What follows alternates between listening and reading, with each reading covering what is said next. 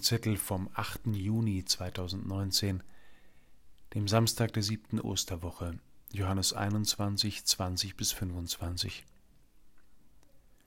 Heute schreibe ich aus dem Libanon. Hier hört man bei Aufgabenverteilungen oft einen Reflex, der lautet, warum ich, was ist mit den anderen? War es ein solcher Reflex, der den heiligen Petrus nach seiner erneuten Berufung fragen ließ, was wird denn mit diesem?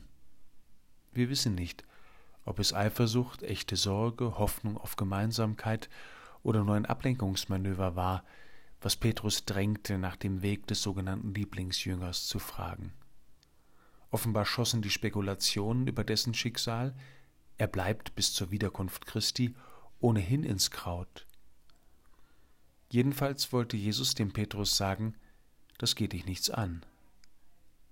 Was geht mich was an?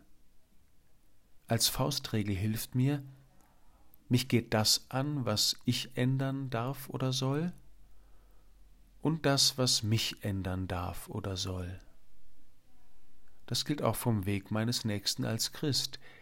Der geht mich dann an, wenn ich ihm zu einer größeren Nähe zu Christus helfen kann, oder wenn zum Beispiel sein Weg für mich ein wichtiges Zeugnis ist, mich selbst wieder neu auf diesen Weg zu machen.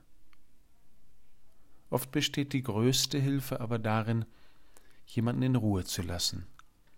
Bei Exerzitien ermutige ich dazu, mir vorzustellen, meinen Nächsten umgäbe ein heiliger Raum Gottes, in dem ich nichts verloren habe.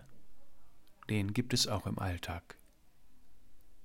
Nimm Wohnung, Herr, in meinem Bruder, meiner Schwester, mich aber erleuchte durch deinen Heiligen Geist, dass ich erkenne, was zu sagen und wovon zu schweigen, was zu hören und was zu überhören ist, damit wir beide immer inniger verbunden werden mit dir.